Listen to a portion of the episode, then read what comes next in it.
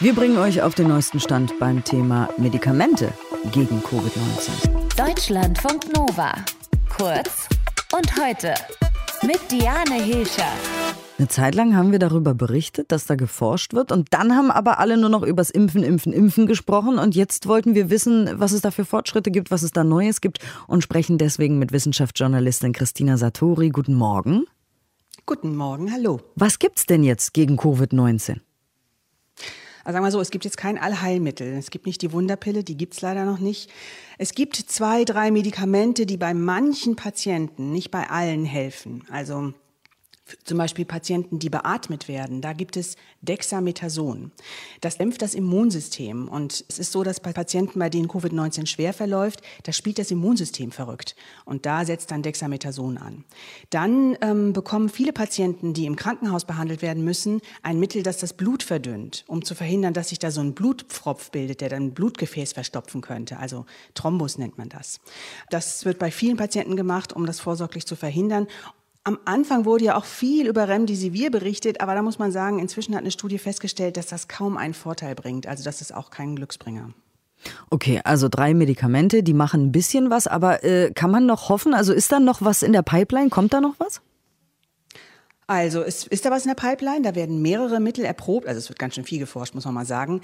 Die sind aber dann nicht zugelassen. Ähm, die werden zum Teil im Rahmen von Studien schon eingesetzt. Das heißt, man macht das bei manchen Patienten und guckt, dann funktioniert das oder nicht. Da steht das endgültige Urteil also noch aus. Ein Beispiel ist Antikörper gegen das Virus, dass man die wirklich Patienten, die gerade schwer erkrankt sind, gibt, weil die haben noch keine eigenen Antikörper.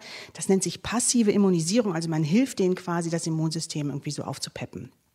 Das Problem ist, es gab da Kandidaten, aber gerade gegen die Delta-Variante, die ja jetzt vorherrscht bei uns und in vielen anderen Ländern, da wirken die nicht gut. Also das ist leider ein kleiner Rückschlag. Es gibt auch Mittel, die getestet werden, die schon weiter sind in der Entwicklung, weil die auch schon eingesetzt werden. Zum Beispiel gegen Hepatitis oder HIV oder sowas. Und die Forschenden äh, gehen davon aus, dass die gegen Hepatitis und HIV auch gegen Covid-19 wirken können, oder wie? Ja, das sind alles Erkrankungen, die durch Viren verursacht werden. Und wenn das dann Medikamente sind, die an so einem generellen Mechanismus ansetzen, wie man ein Virus daran hindert, sich in unserem Körper zu, ver zu vermehren, dann können, ist halt die Idee gut, wenn das bei HIV funktioniert, dann könnte das ja auch gegen das Coronavirus wirken. Der Vorteil ist natürlich, so ein Mittel ist schon ganz weit in der Entwicklung, also vielleicht sogar schon fertig, hat also ganz viele Prüfungen schon hinter sich, jahrelange Arbeit.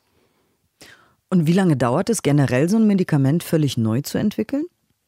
Oh, du, fünf Jahre, zehn Jahre, manchmal sogar noch länger, wenn es dann überhaupt klappt. Da gibt es ja auch keine Garantie. Mhm. Also allein die Erprobung am Menschen, die sogenannten klinischen Prüfungen, die bestehen nur ganz, ganz wenige Kandidaten. Also ich meine, wir haben immer noch kein Mittel gegen Grippe, kein Mittel gegen Alzheimer, kein Mittel gegen ich weiß nicht was. Es gibt keine Garantie, dass da überhaupt was rauskommt. Jetzt ich als Nichtwissenschaftler muss noch die Frage stellen, bei dem Impfstoff ging das ja alles plötzlich dann doch rasend schnell, schneller als gedacht auch. Mhm. Ähm, kann man da bei den Medikamenten, da kann man nichts machen, oder? Naja, das war ein riesiger Glücksfall mit den Impfstoffen. Ne? Also, dass nach einem Jahr mehrere sehr gute Impfstoffe vorliegen, damit hat eigentlich kein Experte gerechnet.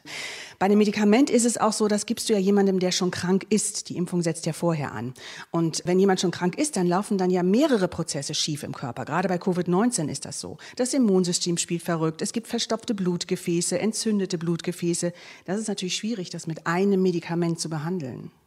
Also bei den Medikamenten liegt es jetzt nicht an der Bürokratie oder so, sondern es liegt wirklich daran, dass, dass es halt länger dauert.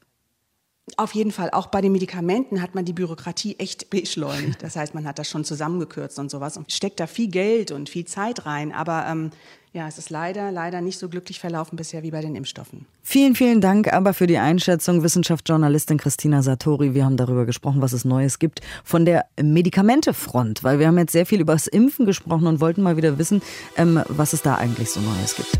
Deutschlandfunk Nova. Kurz und heute.